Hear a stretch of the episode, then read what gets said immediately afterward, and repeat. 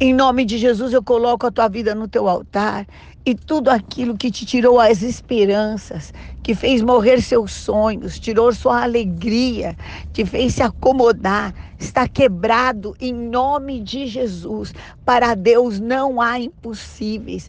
Há um caminho novo de Deus para que você viva as promessas, para que você viva os sonhos. Por isso, receba deste renovo no teu espírito, do Deus que traz à existência as coisas que não existem e te faz viver todas as suas promessas, ser liberto de todas as mágoas, em nome de Jesus e renovado nas tuas forças. Receba em nome de Jesus. Amém.